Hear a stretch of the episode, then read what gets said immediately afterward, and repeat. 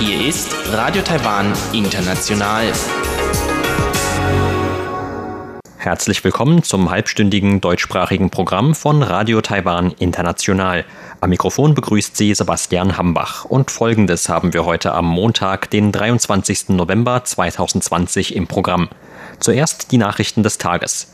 Danach folgt in Taiwan Entdecken ein Interview mit dem Generalsekretär der Taiwan Menschenrechtsvereinigung Shi Yixiang über das Problem von Zwangsarbeit auf taiwanischen Hochseefischereischiffen. Und zum Abschluss berichtet Eva Trindl in Taiwan Monitor über die Taiwan-Politik der beiden großen politischen Parteien in den USA, den Republikanern und den Demokraten. Hören Sie dazu heute ein Interview mit Brian Hugh, einem der Gründer des Magazins New Bloom.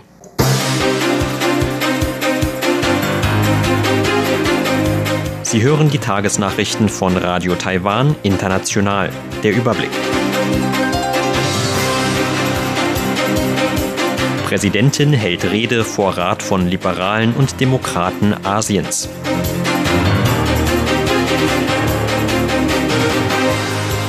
Regierung hält sich bedeckt zu angeblich hohem US-Besuch.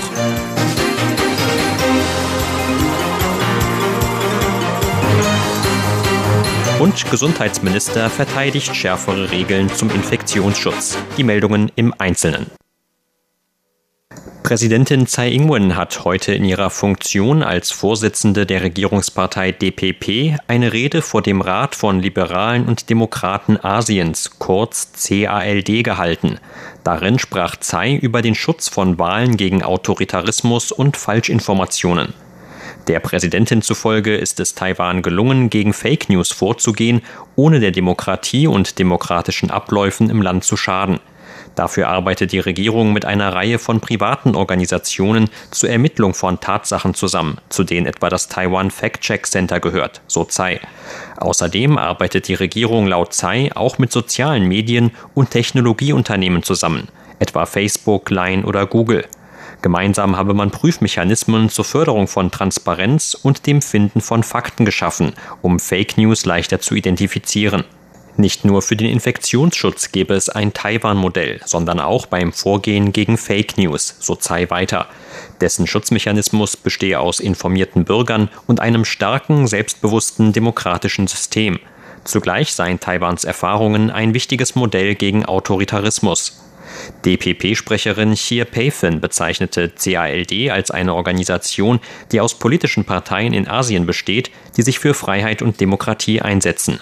Taiwans Vertreterin in den USA, Xiao Mei-Chin, sei nach sieben Jahren vom Vorsitz des Rats abgetreten, so hier. Der Rat von Liberalen und Demokraten Asiens wurde am 15. Oktober 1993 in Taipeh ins Leben gerufen.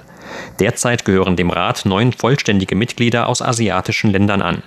Der Rat steht zudem in Kontakt zu Demokratieaktivisten und anderen freiheitlich-demokratischen Gruppierungen in Asien. Regierung und Präsidialamt haben sich heute bedeckt zu Meldungen über einen hohen Besuch aus Kreisen der US-Marine in Taiwan gehalten.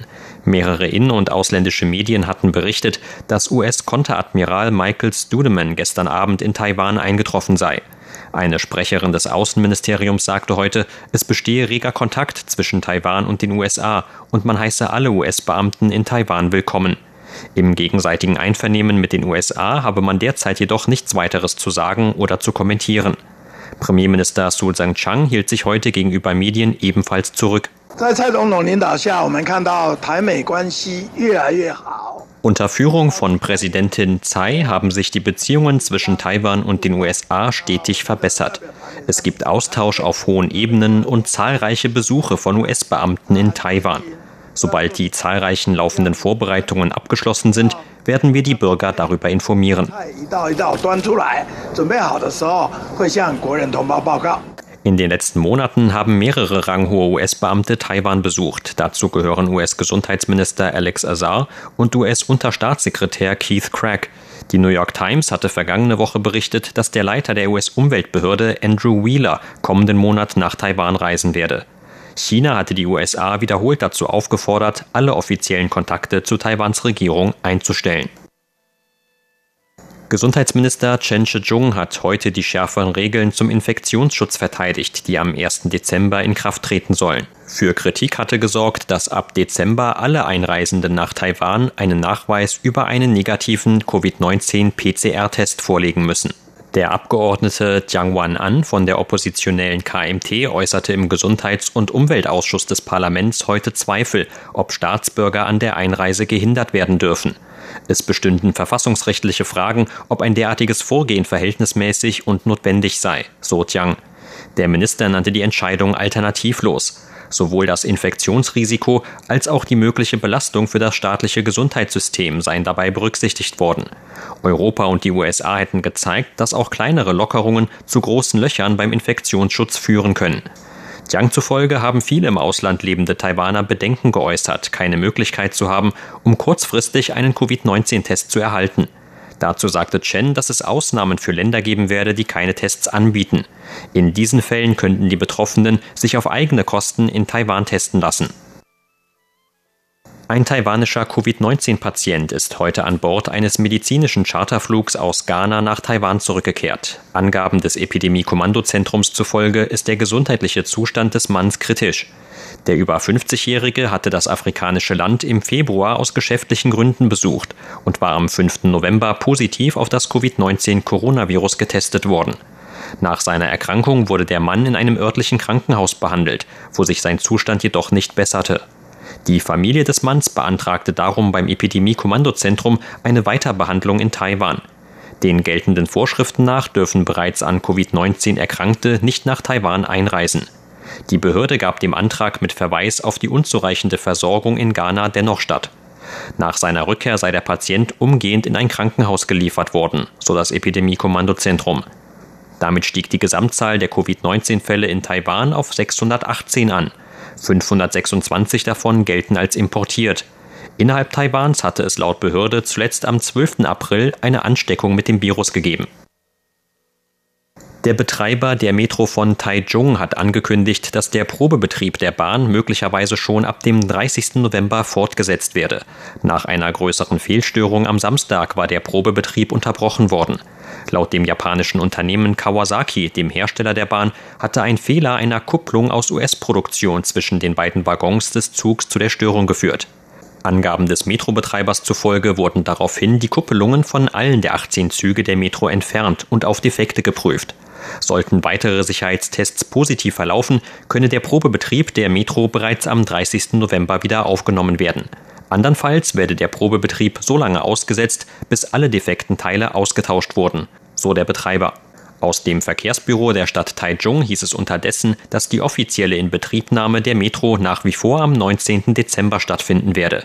Die grüne Linie der Metro führt dann 16,71 Kilometer von Nordosten nach Südwesten durch Taichung.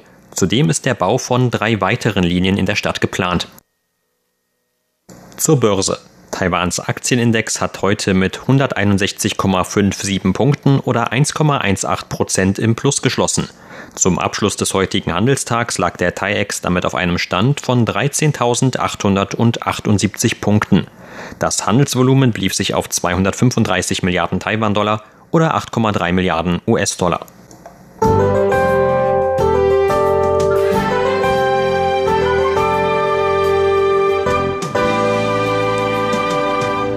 Das Wetter war heute im Norden und Osten Taiwans durchwachsen. In diesen Regionen fiel ganztägig immer wieder vereinzelt Regen. Anders sah es dagegen in Mittel- und Südtaiwan aus.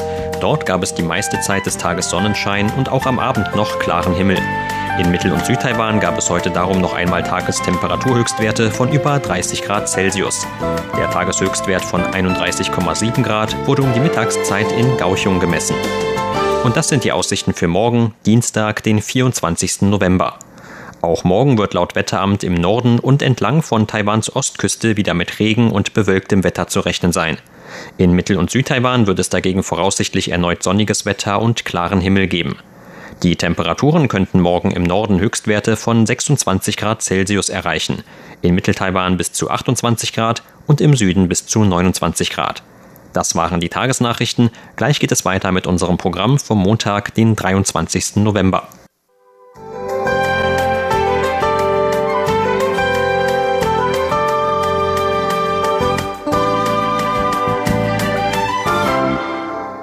Nun folgt Taiwan entdecken.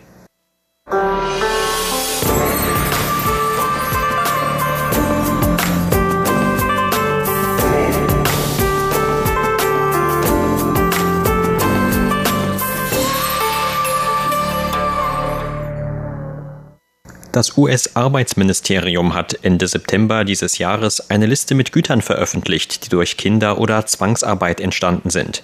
Mit auf der Liste stand auch zum ersten Mal Fisch aus Taiwan. Taiwan hat laut Bericht mit über 1100 Schiffen die zweitgrößte Hochseefischereiflotte der Welt. Schon in der Vergangenheit machten Menschenrechtsorganisationen immer wieder auf die teils unmenschlichen Arbeitsbedingungen an Bord der Schiffe aufmerksam. Auf vielen der Schiffe, die in Taiwan registriert sind oder die sich im Besitz von Taiwanern befinden, kommen ausländische Arbeiter zum Einsatz. Die ausländischen Arbeitskräfte erhalten selbst für gefährliche Arbeiten oft nur Niedriglöhne und haben auch sonst kaum Anspruchsrechte, die ihre Lebens- oder Arbeitssituation etwas verbessern könnten. Die vom US-Arbeitsministerium veröffentlichte Liste erhöht nun den Druck auf Taiwans Regierung, stärker gegen diese Form der Ausbeutung vorzugehen. Über dieses Thema sprach vor kurzem im Interview mit RTI der Generalsekretär der Taiwan Menschenrechtsvereinigung, Herr Shi Yixiang. Zunächst erklärt Herr Shi, was die Aufnahme von Fisch aus Taiwan auf die Liste des US-Arbeitsministeriums vor allem für Taiwans Fischereigewerbe konkret bedeutet. Diese Liste wird alle zwei Jahre vom US-Arbeitsministerium veröffentlicht. Ihr vollständiger Name lautet Liste von durch Kinder oder Zwangsarbeit produzierten Gütern. Die Fischereiprodukte aus Taiwan gehören zu insgesamt 155 Produkten aus 77 Ländern und Territorien, die dieses Mal dort aufgelistet wurden. Die allermeisten dieser Produkte werden mit Zwangsarbeit in China in Verbindung gebracht. Seit ein paar Jahren verfolgt man in der Welt nun schon das Schicksal von Uiguren in chinesischen Konzentrationslagern in Xinjiang. Viele Produkte auf der aktuellen Liste stammen aus Xinjiang. Dazu gehören vor allem Produkte aus dem Bereich Kleidung und Textilien. Dass Taiwans Fischereiprodukte nun auf der gleichen Liste stehen wie diese Produkte aus diesen Regionen, ist schon sehr drastisch. Für die Fischereibetriebe aus Taiwan bedeutet das vor allem Nachteile für den wirtschaftlichen Profit. Denn durch die Aufnahme auf die Liste werden sich zukünftige Fischexporte aus Taiwan in die USA mit vielen Beschränkungen und Schwierigkeiten konfrontiert sehen. Es könnte sein, dass in Zukunft die Produzenten dieser Güter erst selbst beweisen müssen, dass bei der Produktion keine Zwangsarbeit zum Einsatz kam, bevor diese Güter exportiert werden können. In der China Times gab es einen Bericht, demzufolge wirtschaftliche Schäden in Höhe von bis zu 50 Milliarden Taiwan-Dollar für Taiwans Fischerei entstehen könnten. Schon in der Vergangenheit versuchten manche Fischereiunternehmen aus Taiwan Gesetzeslücken auszunutzen, um neuere und strengere Vorschriften zu umgehen. Dabei kam vor allem die sogenannte Ausflaggung von Schiffen bzw. der Einsatz einer sogenannten Billigflagge zum Einsatz. Bei Schiffen unter Billigflaggen handelt es sich zum Beispiel um solche Schiffe, die sich zwar im Besitz von Taiwanern befinden oder die mit Kapital aus Taiwan finanziert werden, die aber nicht unter der Flagge der Republik China Taiwan unterwegs sind. Stattdessen fahren sie unter der Nationalflagge eines anderen Landes. Diese Ausflaggung kommt normalerweise zum Einsatz, um das Schiff in Ländern registrieren zu lassen, die weniger Vorschriften für den Bereich der Fischerei haben. Während der Coronavirus-Pandemie mussten einige Fischereischiffe in Taiwan verbleiben und man stellte viele Verstöße gegen geltendes Arbeitsrecht auf Schiffen fest, die unter der Flagge von Vanuatu registriert waren. Die Registrierung von Schiffen in derartigen Billigflaggenstaaten ist äußerst einfach. Zum Beispiel müssen kaum oder sogar gar keine Steuern bezahlt werden. Der größte Anreiz besteht aber darin, dass die Schiffeigentümer dann frei eine große Anzahl an Niedriglohnarbeitskräften einstellen können. Schiffe mit Billigbeflaggung sind also weniger Regeln unterworfen. Taiwan hat von internationaler Seite schon früher Druck wegen übermäßigen Fischfangs erhalten. Darum hat Taiwan vor ein paar Jahren das Gesetz zur Regelung von Investitionen in den Betrieb von Fischereischiffen unter ausländischer Flagge geschaffen. Aus dem Blickwinkel von Menschenrechtsorganisationen betrachtet hat dieses Gesetz aber noch sehr viele Mängel. Zum Beispiel, weil der Begriff Investitionen darin nur sehr undeutlich definiert ist. Obwohl es dieses Gesetz gibt, können Unternehmen immer noch durch Investitionen über Subunternehmen die Vorschriften des Gesetzes leicht umgehen. Trotz dieses Gesetzes gibt es auf den Fischereischiffen daher immer noch sehr viele Probleme.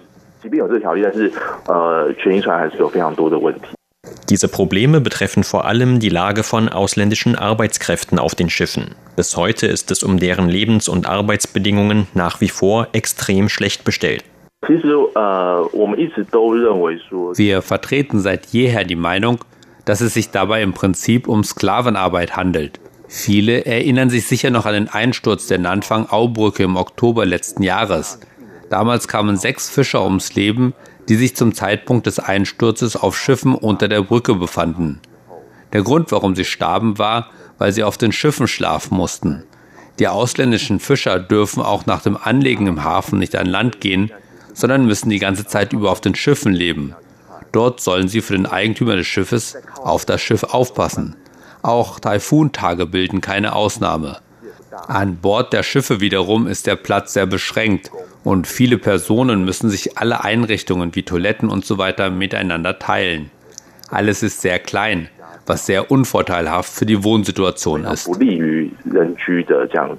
Noch unvorteilhafter sind die Arbeitsverträge zwischen den ausländischen Fischern und ihren taiwanischen Arbeitgebern.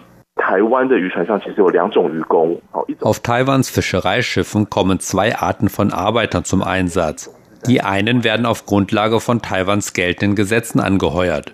Die anderen werden im Ausland angeheuert. Letztere werden bis heute nicht durch das Arbeitsgrundgesetz abgesichert. Mit anderen Worten hängen ihre Arbeitsbedingungen gänzlich von dem privaten Vertrag ab, den sie mit dem Fischereiunternehmen oder mit Vermittlungsagenturen abgeschlossen haben. Und diese Bedingungen sind für sie extrem nachteilig. Taiwans Gesetz zufolge soll ein Arbeiter auf einem Fischereischiff mit einem Monatslohn von mindestens 450 US-Dollar bezahlt werden. Schon dieser Wert liegt jedoch weit unter Taiwans gesetzlich festgeschriebenem Mindestlohn. Als die Regierung vor einiger Zeit den Fall eines indonesischen Fischers untersuchte, hielt sie in ihrem Bericht dazu fest, dass auf diesem Schiff alle Arbeiter nur einen Lohn von knapp 50 US-Dollar erhielten. Außerdem stehen die Arbeiter aufgrund dieser Verträge unter der Kontrolle von Schiffseigentümern und Vermittlern. Auf hoher See müssen sie viele Arbeiten auf einmal verrichten und bis zu 20 Stunden am Tag arbeiten. Manchmal arbeiten sie mehrere Tage hintereinander ohne Pausen. Oft werden ihnen auch ihre Ausweise abgenommen, weil die Arbeitgeber befürchten, dass sie sonst untertauchen könnten. Indem sie ihre Ausweise einbehalten kontrollieren sie den Bewegungsspielraum der Arbeiter. Dann gibt es immer wieder auch Fälle, in denen Arbeiter von Kapitän und Kollegen gefoltert werden, deshalb schließlich erkranken und sterben. Selbst wenn es sich bei der Folter nur um Einzelfälle handeln sollte, bestehen bei der Wahrung von Rechten für die Fischer noch systematische Mängel. Herr Shi sieht vor allem die Regierung in der Verantwortung, sich noch mehr für den Schutz von Rechten für die ausländischen Fischer einzusetzen aber auch der einzelne Verbraucher kann etwas tun. Die Verbraucher kommen normalerweise erst ganz zum Ende des Produktionsverlaufs mit der Fischerei in Kontakt, nämlich wenn sie Meeresfrüchte einkaufen. Was sie aber tun können, ist, sich auf verschiedene Art und Weise über die Details der einzelnen Produktionsabschnitte im Fischereigewerbe zu informieren. Wer zum Einkaufen auf einen Fischmarkt in einem Hafen geht, bekommt vielleicht einen besseren Einblick in die Lage ausländischer Fischer. Eine noch bessere Art und Weise besteht darin, die Arbeit von NGOs wahrzunehmen. Wir setzen uns schon seit langem dafür ein, die Situation der Menschenrechte für die Fischer zu verbessern. Neben der Taiwan Menschenrechtsvereinigung gibt es zum Beispiel auch noch die Gewerkschaft für ausländische Fischer des Landkreises Ilan. Dabei handelt es sich um die erste Gewerkschaft für ausländische Fischer in Taiwan. Dann gibt es noch die Serve the People Association, Taoyuan, Greenpeace und andere. Auf den Internetseiten dieser Organisationen kann man sehr viele Informationen zu dem Thema finden. Sie hörten ein Interview mit dem Generalsekretär der Taiwan Menschenrechtsvereinigung, Herrn Shi Yixiang, über das Problem von Zwangsarbeit auf taiwanischen Hochseefischereischiffen. Vielen Dank für Ihr Interesse. Am Mikrofon war Sebastian Hambach.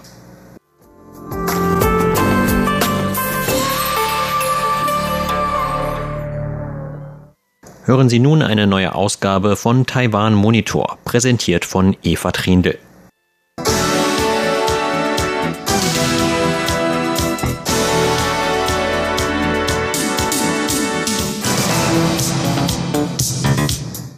Viele in Taiwan sind der Meinung, dass die US-Republikaner freundlicher gegenüber Taiwan sind als die Demokratische Partei der USA. Viele haben auch Bedenken, dass die USA unter einer Biden-Regierung mehr von Taiwan abrücken könnten. Radio Taiwan International sprach mit Brian Hugh, einem der Gründer des politischen Magazins New Bloom über Bedenken in Taiwan hinsichtlich einer Präsidentschaft von Joe Biden, sagte er.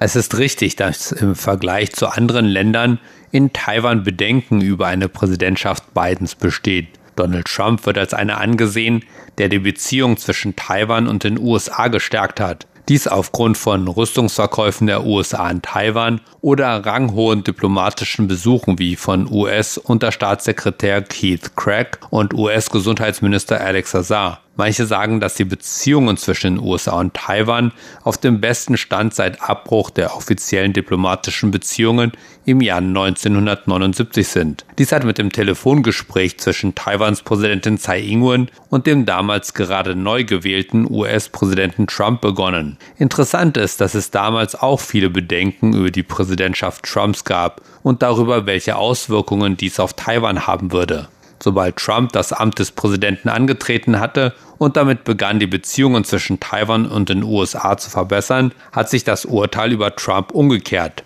Jetzt, vier Jahre später, gibt es Bedenken, wenn Trump nicht mehr länger Präsident der USA ist. Auf die Frage, ob Bedenken hinsichtlich Joe Biden als Präsident der USA begründet sind, antwortete Brian Hugh,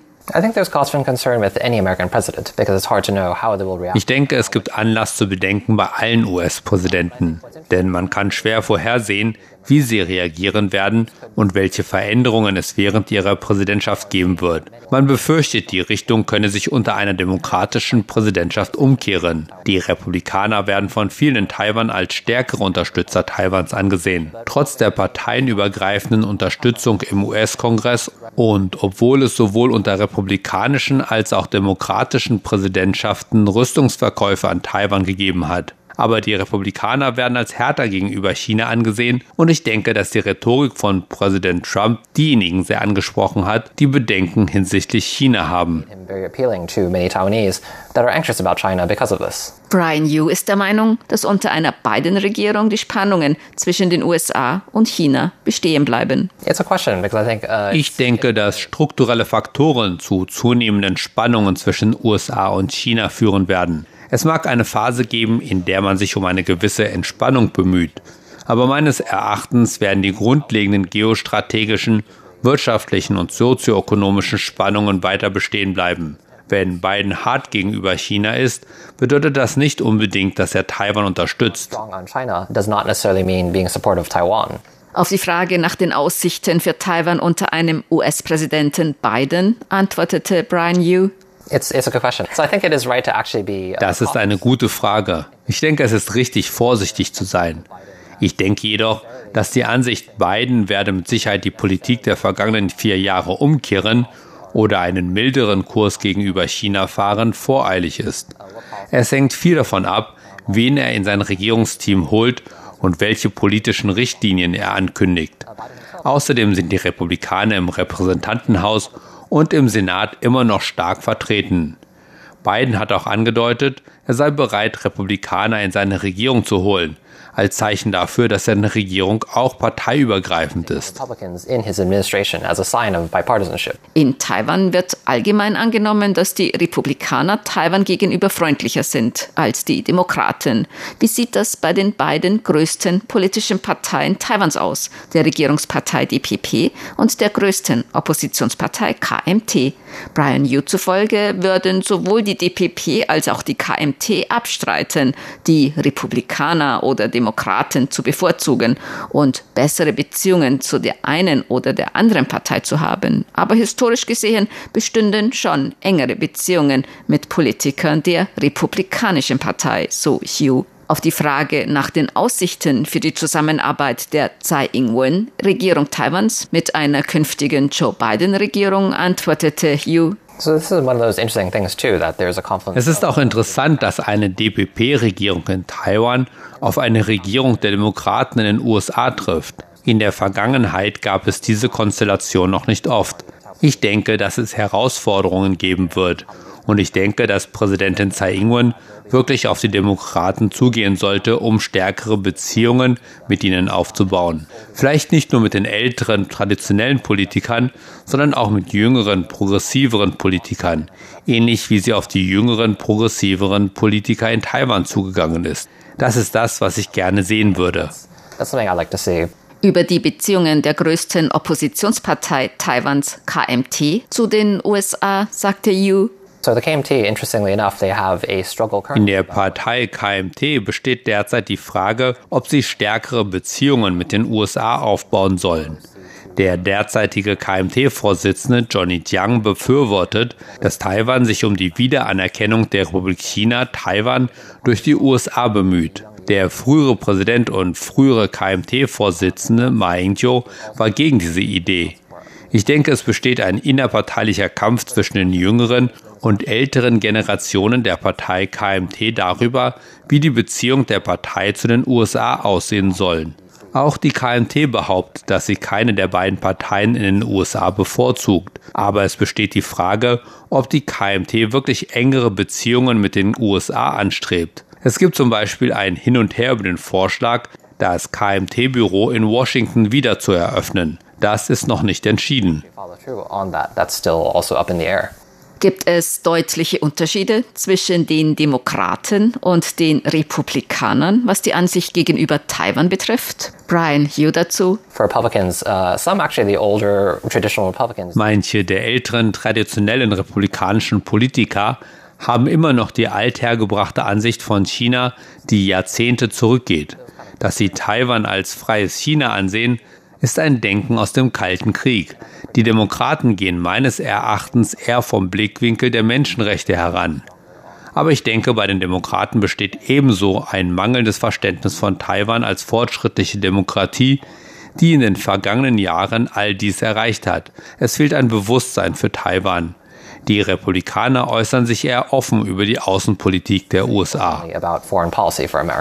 China hat in letzter Zeit seine militärischen Aktivitäten verstärkt, auch aus Ärger gegenüber den USA, als ranghohe Regierungsbeamte Taiwan besucht haben. Nun war als Verteidigungsministerin in der neuen Biden-Regierung Michelle Flournoy im Gespräch, die sich für eine standhafte Haltung gegenüber China ausspricht. Gemäß Medienberichten sagte sie, die USA sollten genügend Kräfte für die glaubhafte Drohung aufbauen, alle chinesische Marineschiffe und U-Boote im südchinesischen Meer innerhalb von 72 Stunden zu versenken. Brian Yu, Gründer des Magazins New Bloom, sagte dazu, uh,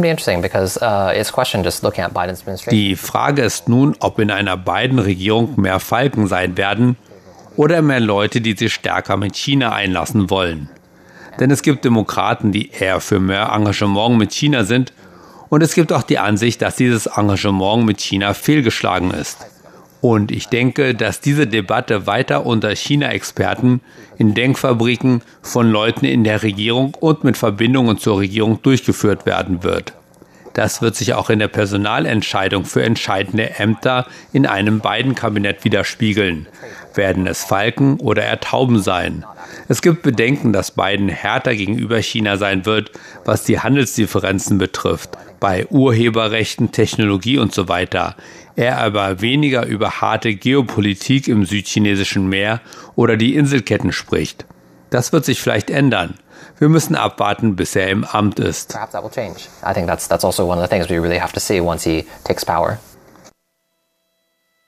Sie hörten das halbstündige deutschsprachige Programm von Radio Taiwan International am Montag, den 23. November 2020.